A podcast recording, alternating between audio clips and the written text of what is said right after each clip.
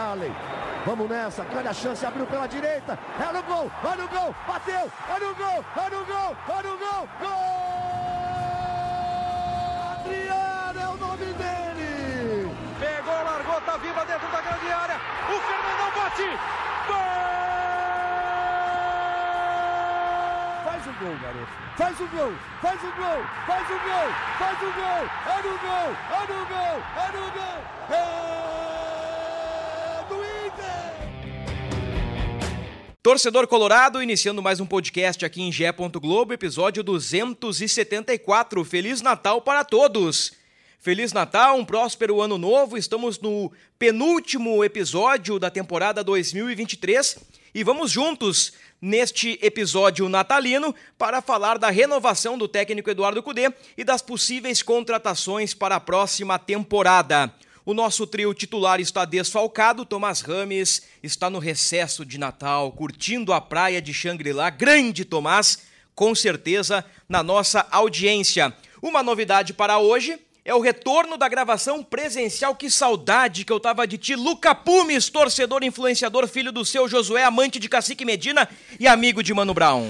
Trairagem, hein? Amante de Cacique Medina é trairagem. Mas o resto, o resto a gente vai aceitar de bom grado. Saudade do Thomas, nosso amigo Thomas.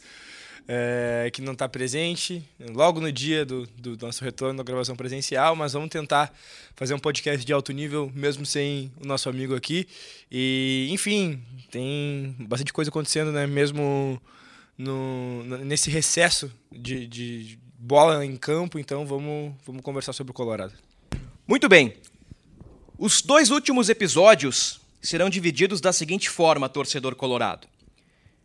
O de Natal, que mira 2024, mira os negócios para o próximo ano, e o episódio de Ano Novo, que será uma espécie de retrospectiva de 2023, os altos e baixos do time do Inter com o Mano Menezes, depois com o Eduardo Cudê, e também faremos votações. Melhor jogo, pior jogo, melhor contratação, pior contratação. Então, dessa forma que a gente divide os últimos episódios, as últimas edições do podcast do Inter aqui em Gé. Globo.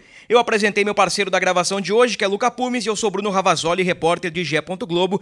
Vamos juntos para falar inicialmente, meu amigo Puma, sobre o fico de Tchatcho Kudê. Opa, Aí eu fico feliz, aí eu sorrio, aí eu posso dar aquele alegre, sincero e contente riso de felicidade. Acho que 2024 passa por é, um, um, começo de estruturação de trabalho dele, né? De uma pré-temporada. A gente viu como é que o Inter começou é, o ano que ele teve uma pré-temporada para iniciar. Então, me sinto confiante, Bruno. Me sinto confiante. Já esperava, né? Era a tendência o, o, o fico de Kudê, o fico de Tchatcho. Mas a confirmação me faz muito feliz e a gente já consegue projetar o time, né? Porque se a gente não tem o treinador, fica meio difícil pensar quais são as peças que a gente precisa para um modelo de jogo que não existe, né? Renovação demorou, Lucas, cerca de duas semanas. Já estava engatilhada, né? Nos bastidores.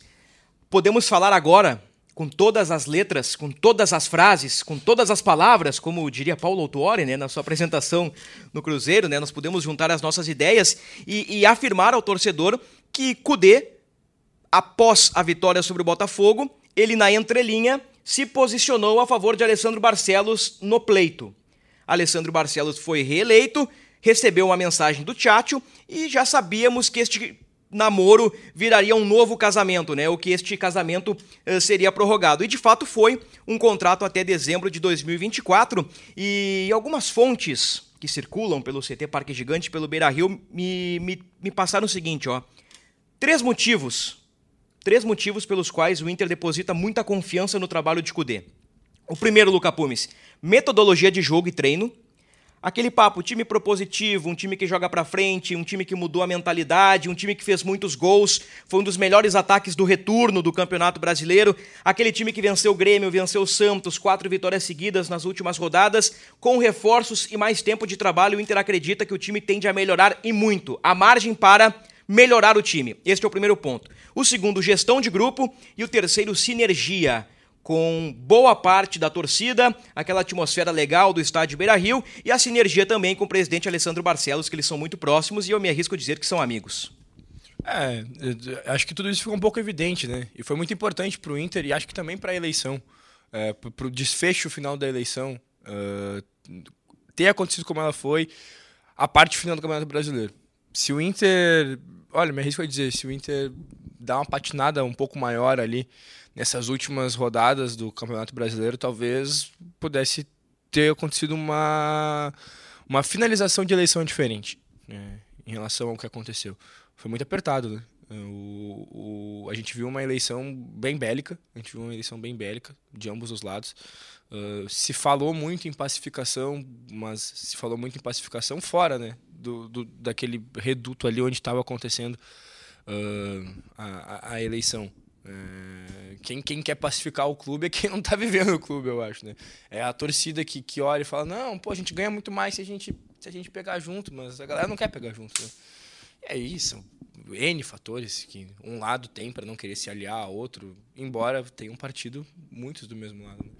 Então, o que, que, a gente vai dizer, né, Bruno? Uh, tudo que a gente puder fazer para para essa sinergia acontecer, já que dentro da política do clube ela não, ela não, existe, tem que ser feito. Se o treinador consegue fazer isso com o time, torcida, se o treinador consegue fazer isso com a sua própria comissão e a direção, ele tem que ficar. E eu acho que o Cudê é um bom treinador, eu acho que ele é um, um cara que tem capacidade de transformar é, jogadores médios em jogadores bons, que a gente já falou isso aqui em, algum, em alguns momentos. É, a gente já, já viu jogadores que rendiam X, render X mais um com ele, X mais dois, X mais três. Então. E podemos colocar nomes aí, né? Por exemplo, Mercado. Johnny. Johnny. Wanderson. Wanderson. Arangues. Tudo bem que a amostra com Mano Menezes ela foi de dois ou três jogos, nem isso, com Arangues entrando no segundo tempo dos uhum. jogos, né? Mas o, o Arangues deu uma nova dinâmica ao time do Inter, né?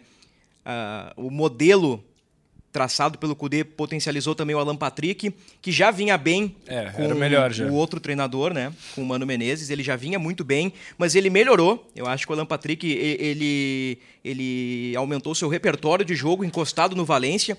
Eu acho que encaixar e adaptar o equatoriano também é um mérito do treinador. Então, como nós discutimos nos últimos episódios, né? E como discutimos esse assunto, né, Luca? Os prós e contras de Eduardo Cudê. Eu penso que ele tem assim vários prós. Eu fiz algumas críticas pontuais no caminho, penso que tem contras. Ele é um técnico que tem uma margem muito grande para crescimento. Ele ainda comete erros, como todos nós cometemos, né? Mas assim, como a gente debateu no último episódio pós-campeonato brasileiro, né? Ou no episódio pós-campeonato brasileiro, eu renovaria com o Tchatcho. Acho que o Tomás também fechou e tu também concordou, né? Em renovar com o Tchatcho. E foi uma promessa de campanha cumprida. A primeira promessa foi cumprida. O Inter renovou com o Eduardo Cudê. E fica essa expectativa, né? Porque terminou a temporada e, e nós discordamos até. Eu disse: olha, ficou um gostinho de quero mais. Aí tu deu uma boa resposta. É, pela temporada que foi, não, não sinto tanto assim esse gostinho. Mas é aquela expectativa, né, Luca? Que, pô, esse Inter aí deu uma resposta interessante em alguns momentos, né? Eu já citei Grêmio, Santos, a gente pode citar o River, os quatro últimos jogos. Agora o Inter fala em reforços de peso, vários nomes especulados e, e todos os nomes muito interessantes. Então se cria aquela expectativa, aquela ilusão de que 2024 será um bom ano. É, se cria. Um, um, uma rapidinha sobre esse, esse, Duas, né? Primeiro sobre o gostinho de quero mais. Era hora de mastigar e engolir. Era hora de mastigar e engolir, preparar um novo prato com os ingredientes que a gente já conhece, mas colocando talvez um novo tempero e, enfim, deixar 2024 acontecer. É, deixar cozinhar em fogo baixo, que a, faz um, aquele processo mais lento. Quem, quem é da gastronomia sabe que o fogo baixo é, é sempre muito interessante, quando a gente tem paciência para fazer as coisas. E, de alguma maneira, é, entender que, que o que tinha para acontecer em 2023 já foi. O Inter, é, óbvio, né? Se, se, a temporada continuasse, a gente ia errando e acertando até chegar num padrão de jogo um pouco mais, mais alto, eu acho. Porque o que se demonstrou foi que o Inter estava numa, numa curva ascendente né, nesse final de temporada. Mas eu fecho total em ter acabado como acabou ali, enfim, ano que vem, ano que vem. Mas sobre Alan Patrick, eu sinto nele, tu falou do, do repertório, eu sentia o Alan Patrick muitas vezes muito inseguro uh, para prosseguir algumas jogadas. E não que ele, que ele não soubesse como fazer, não que depois o time é, tenha jogado melhor e tenha tipo, lá, se aberto melhor e ele tenha conseguido encontrar melhores espaços para colocar os caras. Ele já conseguiria fazer isso. Os, os homens de frente talvez já tivessem habilidade para fazer isso. O problema é que quem estava atrás não dava segurança para ele. E a partir da chegada do Arangues, que potencializa também o Johnny, mas que pelo modelo de jogo, é, ambos têm aquele setor potencializado, como tu disse, né, pela, pela tática do Eduardo Cudê, é, o Alan Patrick ele começou a, a sair mais para o jogo. Tinha bola que ele recebia no meio de campo, ele tinha tempo e espaço para gerar, mas ele preferia recuar, ele preferia dar uma cartada para o lado, do que, quem sabe, forçar um passe, perder a bola, tomar um contra-ataque saber que o time não vai recompor certinho. Então, eu reparei isso muitas vezes no jogo do Alan Patrick, depois que ele começou a se soltar mais, porque a, a defesa o setor defensivo e o, e o abertura de meio campo né, possibilitaram que ele tivesse um pouco mais de liberdade, um pouco mais de chances de demonstrar o repertório dele. É, aí eu vi ele sair mais para o jogo, ele jogar mais para frente, mais de cabeça erguida, sempre procurando o companheiro mais à frente. Aí é, é, é o cara, né? A cartada que ele dá para frente quando, quando ele precisa encontrar um companheiro melhor posicionado, ou ele decide resolver individualmente, puxar um drible para cá, um drible para lá e tentar a finalização, ou na última fingir a finalização e encontrar um companheiro melhor posicionado ainda, ele é fantástico fazendo isso. Na redação, acho que foi na última terça ou quarta-feira, eu estava ali trabalhando na minha, né? E estava com a TV ligada no Sport TV e estava passando o resumão da última rodada do Campeonato Brasileiro. Aí eu acompanhei uh, de sangue doce os melhores momentos de Inter e Botafogo. De sangue doce. É, mas é verdade. com outra cabeça, com outra mentalidade, assim, o cara vê de uma forma mais descontraída, porque eu, eu vi o jogo uh, em loco no Beira-Rio, né? E vi os melhores momentos quando eu voltei para a redação no mesmo dia. Eu não tinha visto ainda com outros olhos o jogo, né? E aí tem coisas que, que passam despercebidas. Por exemplo, o, o gol do Alan Patrick. Eu olhei o replay do gol e pensei, gente, que golaço!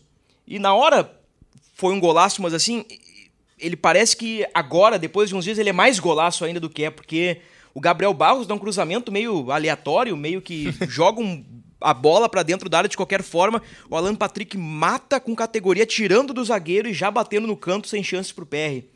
Aquele gol do Alan Patrick resume muito bem o que foi a temporada dele, né? Um nível técnico acima das expectativas e acima da média. E outra, né, Luca? Quando o Alan Patrick estava com o Mano Menezes e até nos primeiros dias de Cudê, todo o protagonismo estava centralizado no Alan Patrick. Aí o Inter dá uma melhoradinha, ou uma boa melhorada, né? Com Arangues, com Valência, Rocher, Mercado voltando a jogar bem, Johnny. E esse protagonismo ele sai do Alan Patrick.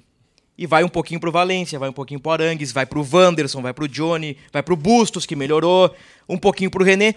Então no final do ano, o Alan Patrick tava, ah, o Alan Patrick fez um bom jogo, 6,5, 7, mas ele sempre manteve um bom nível. A diferença é que no final ele conseguiu dividir o protagonismo, porque Sim. o Inter esteve um pouquinho melhor encaixado. Agora é curioso, né? Daqueles altos e baixos, antes da última data FIFA, o Inter vinha numa sequência de uma vitória em cinco jogos. Aí depois da data FIFA emplacou quatro vitórias é. consecutivas, né? É aquilo que a gente falou o ano inteiro, da montanha russa, né? Até num recorte pequeno, a gente consegue resumir muito bem que a Total. temporada foi de altos e baixos. E falaremos bastante sobre 2023 no próximo episódio, o, o podcast de Ano Novo. Agora, Luca Pumes, vários nomes especulados.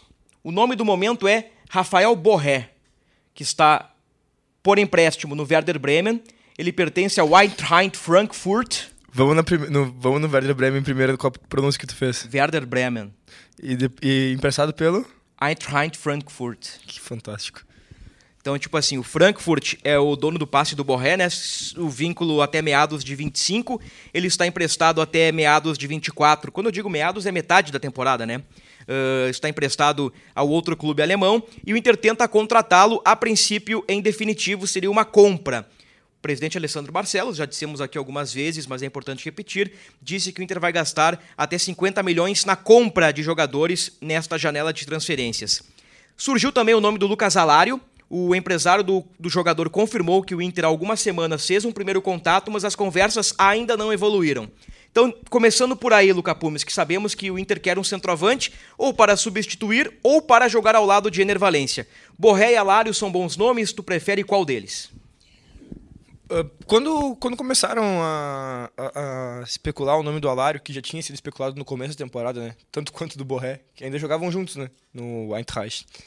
É... Borré titular, o Alário reserva imediato. É. É, eu gostava muito dos dois nomes. São jogadores de características diferentes, né? O Borré ele tem um pouco menos de estatura, um pouco mais de mobilidade.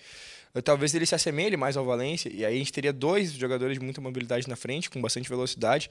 Mas por mais que ele não tenha tanta estatura, é um jogador de boa impulsão. Uh, eu, eu já estava idealizando um cara um cara um pouco um, um pouco mai, maior, eu acho, né? não sei, de, de, estatura mesmo. E o Alário, quando começaram a falar no Alário de novo, eu falei, bah, faz muito sentido. Porque, vamos lá, nesse, nesse meio tempo aí, assim, de maneira geral, até no, antes da eleição, e aí é, muita, muitos dos canais identificados do Inter noticiavam, ah, isso aqui é uma negociação, mas não é uma negociação da chapa 1, isso aqui é uma negociação, mas é uma negociação da chapa 2. Uh, Por exemplo, Scarpa e Claudinho. Scarpa e Claudinho, mas também ali na frente, ah, Leandro Damião vai ser repatriado, uh, Pedro Raul, possibilidade. Surgiu a, durante a eleição né, do candidato de oposição o nome do Gabigol. É, também. Teve isso também, né? Teve isso. E aí. Uh... E aí. Pô, Gabigol é complicado, mano. Desculpa, eu tentei segurar, mas não deu. Gabigol é complicado, mano. Gabigol é complicado de, de engolir, né? É, é complicado de engolir, mas vamos embora. Porque tu não gosta do Gabigol pela complexidade pela do negócio? Pela complexidade do negócio. É, quando saiu o nome do Gabigol e o staff, digamos assim, da Chapa 2 confirmou, eu fiquei meio. tá.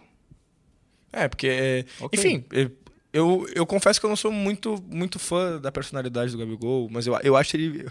Pô, eu acho ele. Pô, Gabigol baita, e Valência é o melhor ataque da América, meu amigo. Eu acho que. Eu concordo, mano. Pô, Gabigol e Valência seria é. um baita ataque. Bom, mas o Gabigol é, é questão Flamengo e Corinthians, né? É. O Corinthians quer contratar, é difícil, vamos ver o que vai acontecer por lá. Mas aqui estamos em Borré Alário. É. E aí começou a se falar nesses, nesses centroavantes que são um, um pouco maiores, né? De maior estatura, de talvez de menos mobilidade um pouco mais apenas finalizadores, né? E aí eu já tava vendo assim o Valência jogando, né, tipo, trazendo por trás e um cara um pouco mais fixo na frente, como o Galhardo fez a função. Uh, em 2020, depois que o Guerreiro né, precisou se ausentar do Colorado. E aí a gente a gente entra nessa, nessa nova obsessão que é o Borré, que aí traz outra lógica, né? São dois caras com uma característica um pouco mais parecida, enfim. E aí eu fico imaginando como esse time jogaria e também me agrada. Seria um baita presente de Natal, Bruno. A gente poderia fazer o quadro presente de Natal aqui. Podia. Vamos agora então. O que seria para Luca Pumes um presente de Natal? Um presente de Natal para Luca Pumes seria seria poderia ser a confirmação do, do, do Borré, que, que a, alguns colegas aí tratam é, como mais certo do que não. Enfim, a, a gente né, cada, cada, colega jornalista tem a sua fonte também, né? Claro, com certeza. Uh, mas a, a gente viu nos últimos, nas últimas horas até, né? A gente está gravando aqui na. Que dia é hoje? Hoje é 20, 22 de dezembro. 22 de Nós dezembro. Estamos às duas horas da tarde. Nas últimas horas, uh, teve profissional que, que cravou, teve profissional que, que colocou como negociação avançada acho que a gente, aqui no Globo Esporte, a gente citou como uma negociação complexa, né? Negociação complexa. É, são, são, são, são situações, não sei, cada, cada profissional tem sua fonte também, enfim. Eu até posso trazer alguns detalhes agora do que Por nós favor. apuramos, né? Uh, o grosso da apuração é toda do Tomás Rames, então méritos do Grande nosso Thomas. Tomás Rames, que no momento dessa gravação está descansando na praia, né? É Shangri-La? Ou é Atlântida? Foi, foi o que tu falou. Eu falei Shangri-La, mas estou em dúvida se não é Atlântida agora. Mas enfim, é no litoral sul, né? Litoral norte, né? Litoral norte. Litoral norte. Aqui na região sul do Brasil. Na região sul do Brasil. Ah, agora sim. Na região sul do estado, quem veraneia é Galvão Bueno. E eu acho que Tomás Ramos e Galvão Bueno são staffs muito grandes para estarem na mesma região litorânea. Eu acho que sim. Mas o negócio do Borré é o seguinte: é uma negociação complicada, porque é um negócio que envolve dois clubes alemães, né? O Frankfurt e o Werder Bremen. O Frankfurt é o dono do passe, o Werder Bremen é o clube que hoje tem o Borré por empréstimo. Ele fez 13 jogos por lá, com 4 gols marcados. E o presidente Alessandro Barcelos, em contato com o Tomás, disse que o negócio não está encaminhado, mas também não descartou. Ou seja, na entrelinha, ele, numa leitura nossa, né, de, dá a entender que realmente é um nome que o Inter deseja contar. O empresário do atleta já dá uma versão um pouco mais aberta, já diz que sim, que, que as partes estão negociando, mas é um negócio complicado. Tem que ver qual é o desejo do jogador, né? Qual é a vontade dele, mas pelo que sabemos não está muito avançado, mas existe, como tu disse, Luca, no momento desta gravação, existe uma conversa entre Inter e Borré. O, o Alário, ele não está na Europa, né? Ele está na Argentina. Ele se recupera de uma lesão no joelho, faz tempo que ele não joga. E é um atleta que está inclinado a deixar o futebol europeu para aceitar um novo desafio na América do Sul. E o clube do Alário tem desejo de negociá-lo. Então, assim, hoje, na teoria, na teoria, o Alário seria um negócio, digamos assim, mais tranquilo ou menos complexo. O Borré já é mais difícil. Mas comparando os dois, Luca, me parece que o Borré é um pouquinho mais que o Alário. Ah, Mas ah, assim, é, aí é opinião minha, não é informação. Aí é opinião minha que o Borré acho que é um pouquinho mais que o Alário. Aí vem uma questão, né? Porque assim, o calendário brasileiro, o calendário do futebol brasileiro não vai parar durante a Copa América. Então, os clubes que têm jogadores selecionáveis podem perder jogadores por até nove rodadas. Então, lá na frente, num cenário pessimista, o Inter pro Brasileirão, numa sequência importante, não vai ter Rocher, não vai ter Arangues, não vai ter Valência e caso contrate Borré, talvez não tenha Borré, que é uma peça frequente, uma figurinha carimbada na seleção colombiana. É. É, bom, ima imagina, vamos lá, seria um baita presente de Natal anunciar os dois, né? Há pouco tempo atrás o Inter tentava um, tentava outro, se sonhou com a possibilidade dos dois, trazê-los né, do, do Eintracht. E, e nesse momento, um já decidido, o outro já emprestado, quando vê pode ser uma, uma, uma, boa possibilidade. Seria um baita presente de Natal. Outro bom presente de Natal para mim, Bruno Ravazoli, seria a contratação, é, assim, né, de, de, daquele camisa 5 irrefutável. Aquele cara que vai chegar e vai fazer uma abertura de meio é, assim, com a qualidade perfeita para Eduardo Cudê, que tenha um bom porte físico, que ao mesmo tempo tenha boa saída de jogo, seja aguerrido, consiga orquestrar o setor defensivo do time, porque muitas vezes é ele que, que vai descer, né? olha, olha o movimento que faz. Ele vai descer é, entre a, as linhas de, de, de defesa e, e ele que fica na, na, na sustentação de quase um como fosse um tripé, né? Entre o volante, que fica quase como um líbero, é, entre os zagueiros que sobem um pouco mais na linha de defesa. Então, esse cara ele precisa ser muito bem pensado e eu me preocupo muito com essa figura. Acredito que Gabriel Rufi possa fazer essa função eventualmente, mas eu acredito que o Inter precise muito buscar um jogador para essa posição. Impressão minha, tá? De novo, não é informação, é apenas uma impressão minha, uma leitura, um pitaco. Inter começa 2024 com Arangues de camisa 5 como terminou 2023. Aí vem outro jogador que o Inter avançou nas últimas horas, que é o Jean Lucas dos Santos, que é um volante que não é muito marcador, ele é um um Bruno Henrique. Eu acho que por característica assim, por função no campo, digamos um camisa 8.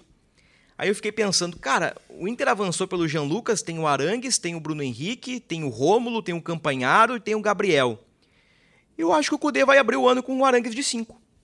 E fazer Arangues e Bruno Henrique ou Jean Lucas, Maurício, Alan Patrick, Wanderson e Valência. Vai ser por aí para começar o ano.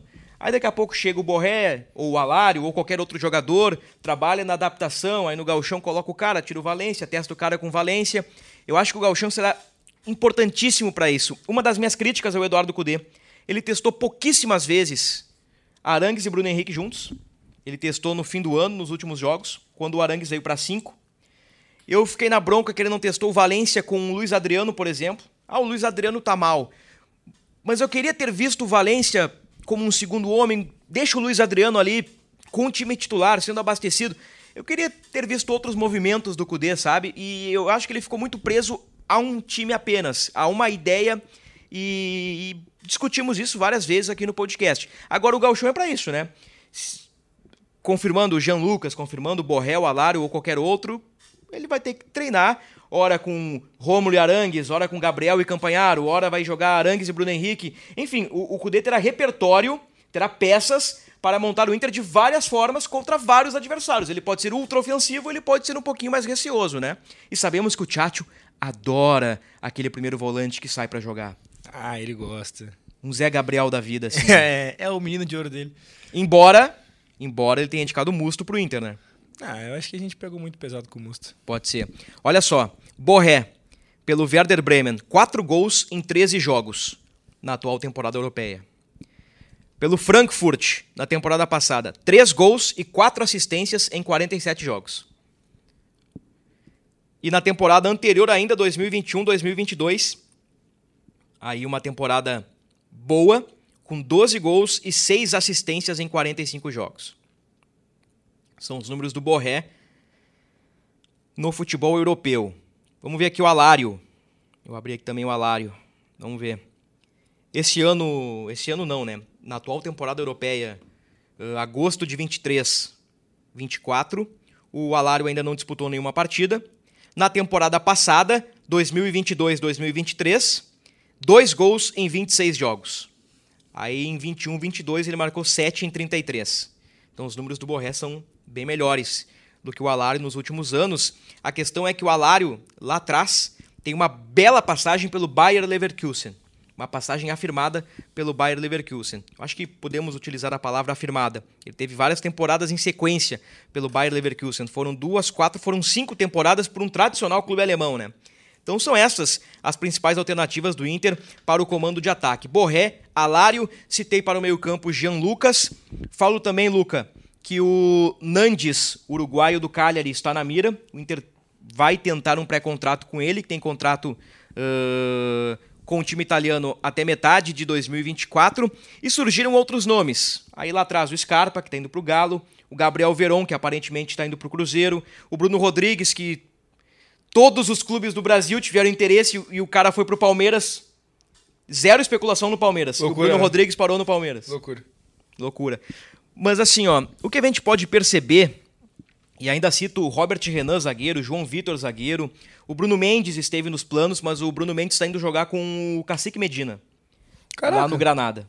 Caraca. É, teve uma informação assim vindo da Espanha, que o Bruno Mendes está tá conversando para ir pro time do Cacique Medina lá na Espanha. E a gente falando dele aqui, né? Eles trabalharam Cacique. juntos aqui, né? Sim, mas e a gente falando do Cacique aqui. Pelo jeito, o Bruno Mendes gostou de trabalhar com o Cacique. É. Não, mas é a janela pro Bruno Mendes jogar na Europa também, né? É, tá louco o Cacique, Deus o livre. Mas assim, Luca, são especulações interessantes, né? Tem muito nome surgindo, a cada dia saem três, quatro, cinco nomes no Inter. Tem muita coisa que a gente tem que tomar cuidado, que, que, é, que é forçação de barra.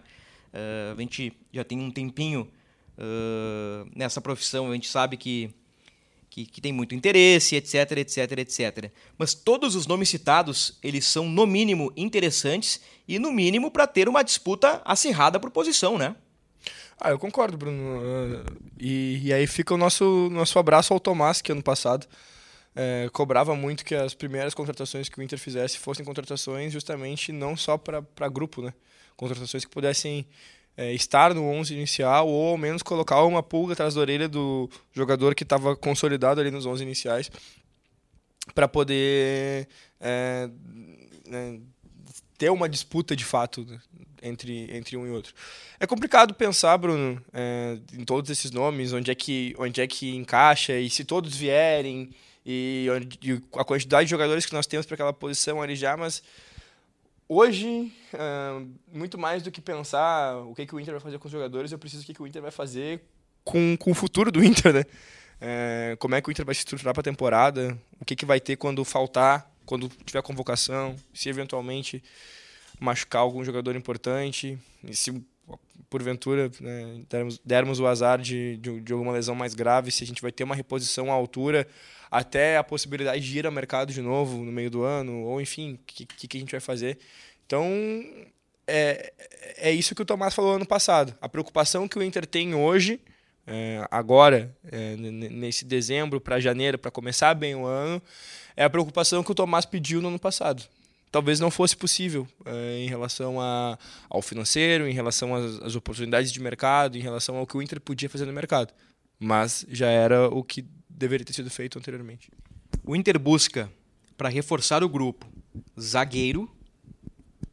E aí citamos Robert Renan e João Vitor como possibilidades, ambos ex-Corinthians. O Robert Renan está no Zenit e o João Vitor está no Benfica.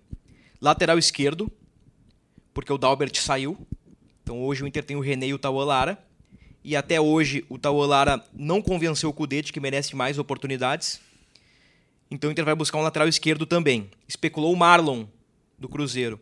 O empresário confirma que antes da eleição, Barcelos, como candidato, fez um contato com o representante do Marlon, estudou a situação do cara e, por hora, não retomou as conversas. Então é um jogador que está, uh, digamos, em stand-by e também está no radar do Grêmio e de outros clubes. Ele fez um bom campeonato pelo Cruzeiro, um lateral defensivo, Marlon. Bom pontuador do Cartola. Bom pontuador da, do Cartola com muitos desarmes, muitos né? Muitos desarmes. Muitos desarmes. E algumas assistências. E algumas assistências. É, ele, ele, ele parece ter características um pouco mais defensivas, mas ele chegou bastante à frente, né? Fez é. gol contra o Flamengo do Maracanã, deu assistências. Enfim, é um jogador interessante aí, né? E nos ajudou muito no Cartola 2023. Ajudou, né? ajudou. Tem mais essa. Terminou bem, Bruno. Tu terminou bem o Cartola. Terminei, fui vice-campeão. Tu foi vice-campeão? Fui vice-campeão. Sério mesmo? Eu tava em nono na virada do turno pro retorno. Que loucura, meu irmão. Foi onde é. eu terminei, eu acho, em nono. É. De 20. Vem aí o Cartola 2024. Tô ansioso, mas vamos mudar um nomezinho melhor, né? Liga. Ravas não, não pega muito. Tá bem. Então, zagueiro, lateral esquerdo, um volante. E aí surgiram também alguns nomes. Uh, o Gregory, que lá atrás já foi especulado. O Thiago Maia, pessoal lá do Rio de Janeiro, uh, confirmou com várias fontes de que o Inter fez uma consulta pelo Thiago Maia. O Inter busca também um meia, naquela ideia de ser um cara uh, para mesclar com o Alan Patrick, para jogar na do Alan Patrick, ou quem sabe até jogar com o Alan Patrick, né? Porque imagina se o Inter contrata o Scarpa. Scarpa e Alan Patrick jogariam juntos com certeza, né? E tem a possibilidade de perder o Maurício no meio do ano. Então eu, eu, eu penso que o Inter tá, tá nessa linha de raciocínio, né? E um jogador para lado de campo e um atacante. O atacante debatemos bastante, né? Que é o caso do Borré e do Alário. E um cara de lado aí que o Gabriel Veron surgiu como uma possibilidade, mas aparentemente ele está fechando com o Cruzeiro, de acordo com informações que vêm de Belo Horizonte. Então é isso, né? O que me parece e me agrada muito, me agrada muito a ideia de formar um time competitivo, mesmo sem Libertadores. O Inter está pensando grande. Está pensando grande. Me agrada muito isso. Isso é, é, um, é um fator que me faz elogiar Eduardo Cudê dentro de campo. O Inter é um time que pensa grande no jogo. Não tem aquela mentalidade retraída. Tem uma mentalidade propositiva, que joga quase no mesmo comportamento dentro e fora de casa, né? A depender do adversário. E a direção está adotando essa mentalidade de buscar um Inter forte para brasileiro, que é a prioridade, né? Que será a prioridade para 2024. O presidente Barcelos falou em 38 finais, com 35 mil no mínimo por jogo no Beira Rio.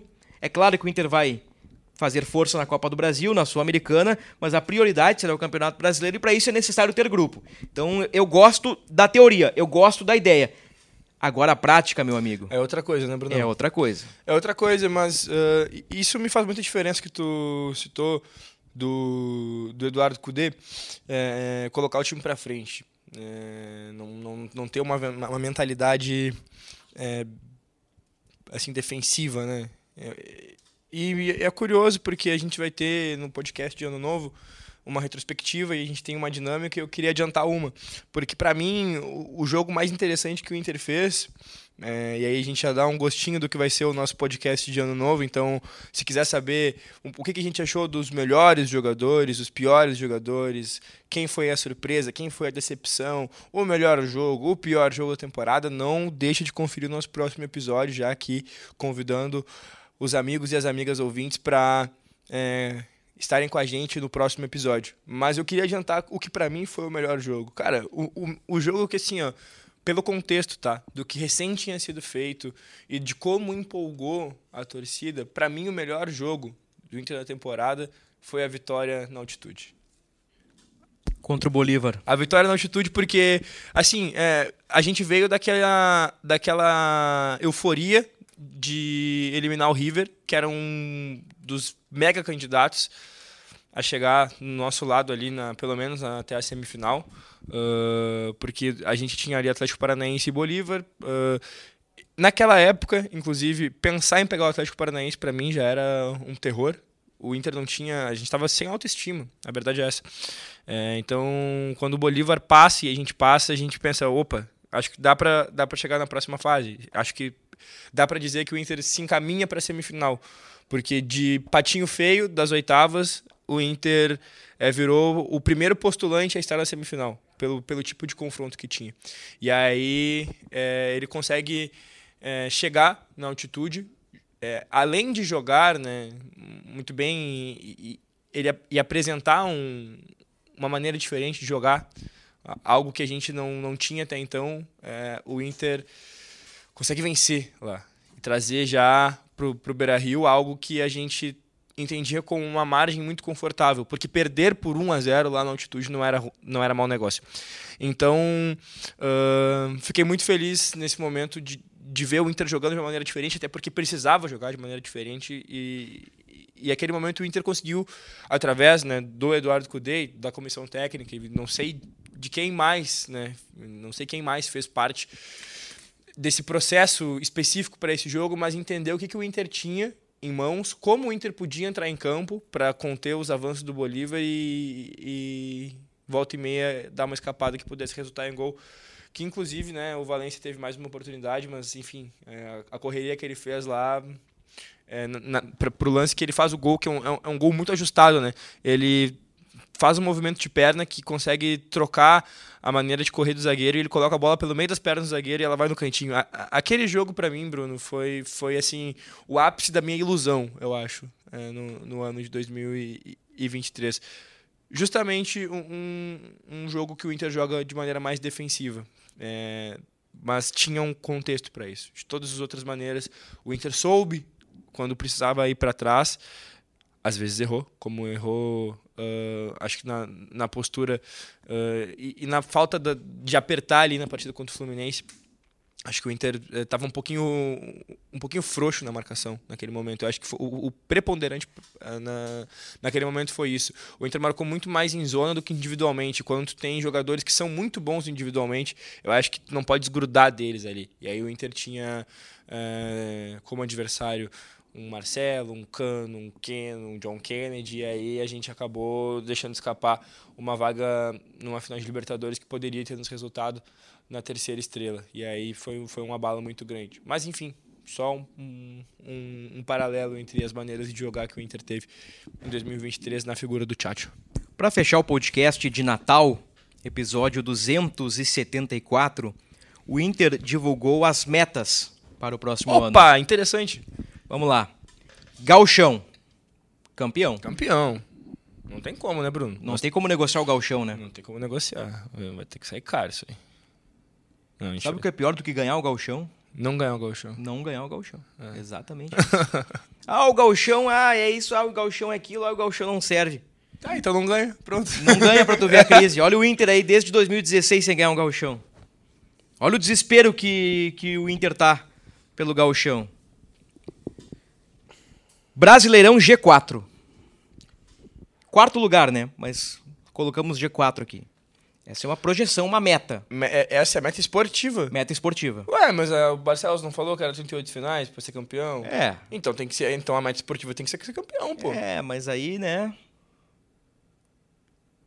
Não, porque daí tá. Porque aí estão me dizendo duas coisas, Bruno. Tu entende?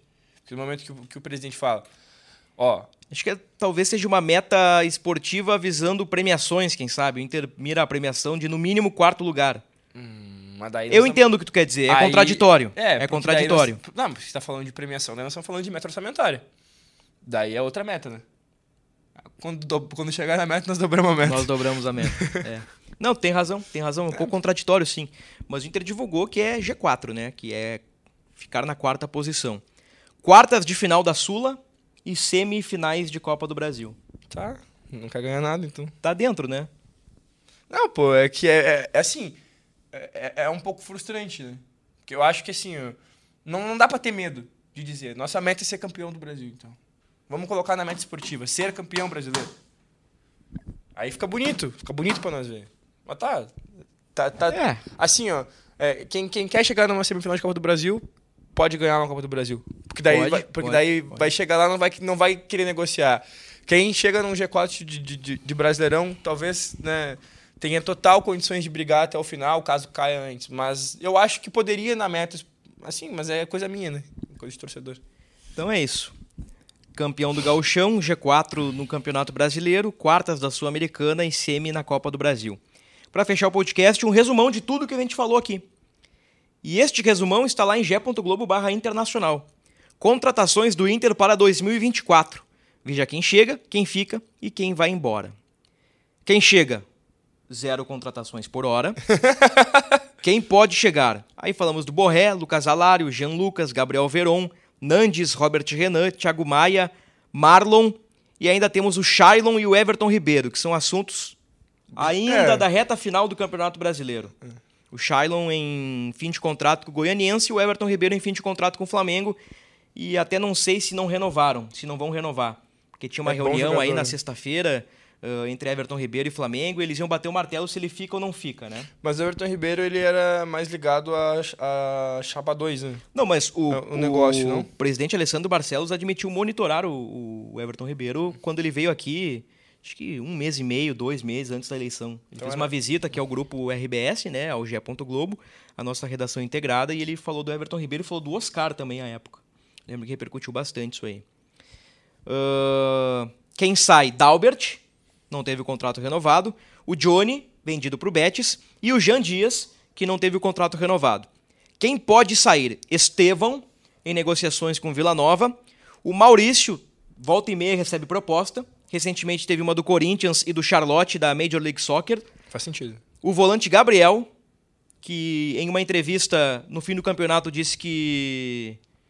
Na verdade, ele não garantiu permanência. Eu não lembro exatamente o que ele disse. Eu vou abrir a matéria aqui e vou passar a informação correta. Aspas para Gabriel Rufi Rufi.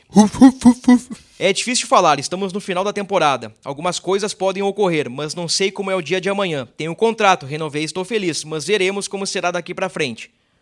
Não garantiu permanência, então por isso que ele tá ali na na lista quem pode sair. E tem o Moledão, né? É, tá suspenso bah. por doping. Moledão dificilmente aí ah, terá o contrato renovado. Foi uma grande perda, né? No meio da temporada ali. Foi. Porque o Rodrigo Moledo, por mais que ele, ele não fosse titular absoluto, ele tinha boas entradas, né? Quando, quando Era um, assim, tava ali e, e botou a pulga atrás da orelha em algum momento. Com a baixa do Gabriel Mercado, em alguns momentos se citou a possibilidade de ele assumir a vaga do. num, do- num do cenário defensivista, o Moledo era o 12 segundo jogador. Total.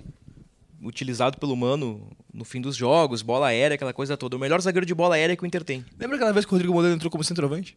Teve isso? Teve uma vez, mas é- faz bastante tempo. Não foi- acho que não foi nem com o Mano. Pode ter acontecido. O Inter não, não Deve tinha. ter sido com o Cacique. Deve ter sido com o Cacique. ou com Miguel Ramírez. Quem volta de empréstimo? David.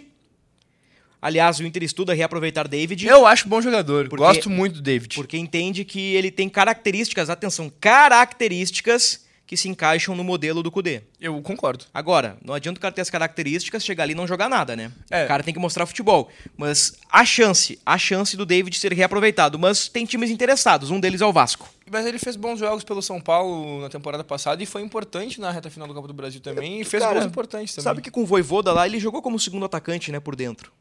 Jogou por fora e por dentro, né, como ponta e como um segundo atacante. Eu acho que faz sentido. Eu acho que ele encaixa no modelo do Cudê. Eu, eu vou te falar. Eu, é, eu daria uma nova chance pro David. eu vou te falar, nessa questão ali do que falaram que se o Valência vai jogar por trás do centroavante e o Pedro Henrique seria trazido para jogar por dentro, é, numa, numa possibilidade de ausência do Valência, eu Sim. acho que faz mais sentido aí do David do que o Pedro Henrique ali. E o Pedro Henrique fica como uma alternativa ao Wanderson, exclusivamente. Ou talvez ao contrário, na cabeça do Cudê. Pode ser? Pedro Henrique por dentro e o David por fora. Ah, mas o David, eu acho que. eu- Bom, bom, Mas é, é isso que eu tô te dizendo, cara. É pra isso que vai servir o galchão. Total. Faz testes Laboratório. com Pedro Henrique de ponta, Pedro Henrique de nove, com Valência sem Valência, com centroavante que vai vir, com volante que vai chegar, com Aranques, com Bruno Henrique, com três zagueiros, dois zagueiros. O galchão é hora de fazer teste, é laboratório. Claro que o objetivo final tem que ser o título, né? Ganhar Não, jogos. Chegou no mata-mata ali, tu tem que ter. Assim, ó. Existe uma, um- uma diferença técnica que é abismal Ah, é gigante, é gigante. entre Inter, Grêmio e os outros. Sim. O Juventude se aproxima. Mas nos últimos anos, o Juventude não foi o time que fez mais força para vencer o gauchão de Inter e de o Grêmio. Juventude estava cotado pra cair pra Série C, chegou o Carpini, o cara com uma varinha mágica ali, fez os caras jogar. total. Impressionante, cara. E aí o, o o Caxias incomoda bastante, o Ipiranga incomoda bastante e o Juventude nos últimos anos figura depois desses times. Vem aí o gramado sintético do Passo da Areia. Putz, cara, tem isso também. As né? críticas, o calor, aquela coisa toda, né? É. O Galchão tem coisas que Joguei nesse gramado, Bruno Ravazoli, É na- mesmo? nas categorias de base do grande Esporte Clube São eu José. gosto de São José. Eu, É. eu, eu, Passei tenho- trabalho lá. eu já cobri jogos ainda na época como repórter de rádio e, e sei como é o, o- Nunca joguei lá, mas eu já vi de perto como é que é o gramado sintético. Uma vez eu tive uma. Eu, goleiro, né? Eu tive uma bacia de água com pedras de gelo ao lado da, Da goleira. da goleira. Durou 20 minutos. Depois a água tava fervendo também. Isso, inclusive, incomoda muito o São José, né? Volta e meia o Zequinha divulga nota oficial dizendo que o gramado foi eh, aprovado pela FIFA, mas assim, ó, é, É ruim. eu, eu, eu, eu simpatizo muito com o São José, clube da Zona Norte de Porto Alegre, mas o gramado deles realmente é.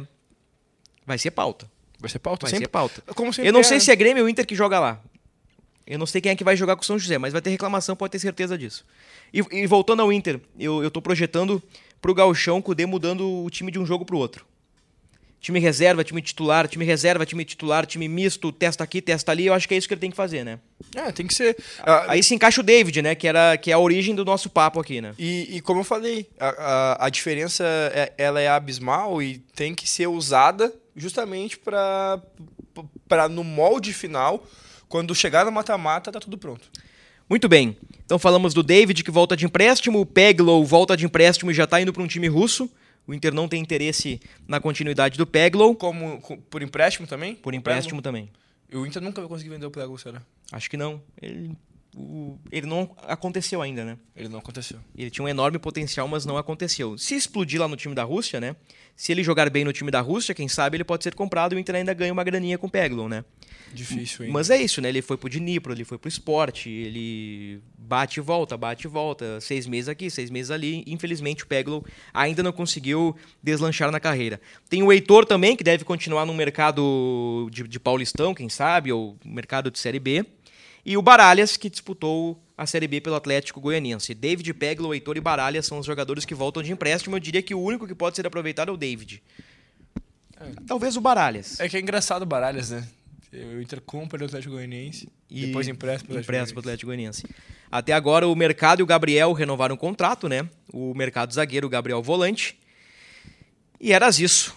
E ainda, o Inter tem ainda a compra do Rômulo para fazer até 31 de dezembro. Meu amigo Luca Pumes, fechamos? Fechamos, passamos a régua. Feliz Desejo Natal. Um Feliz Natal pra ti.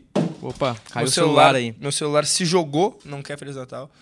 Desejo um Feliz Natal pra ti, pra tua família. Desejo um Feliz Natal pra essa redação maravilhosa que tá lotada aqui atrás da gente. Com certeza. É, desejo um Feliz Natal para nossa audiência. É, deixo os agradecimentos pela, pela companhia nesse ano para o próximo podcast que é a Retrospectiva.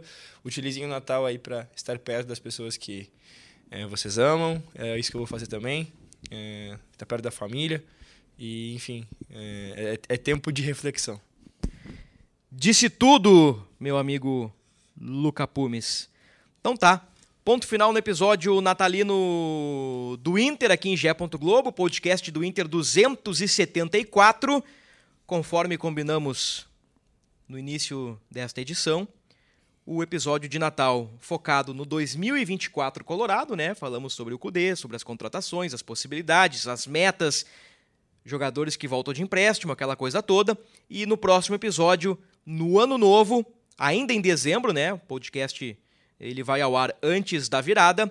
Nós vamos fazer uma retrospectiva e votar nos melhores e piores do ano pelo lado colorado. Fica aqui o meu feliz Natal, o meu desejo de boas festas, um grande abraço e até a próxima.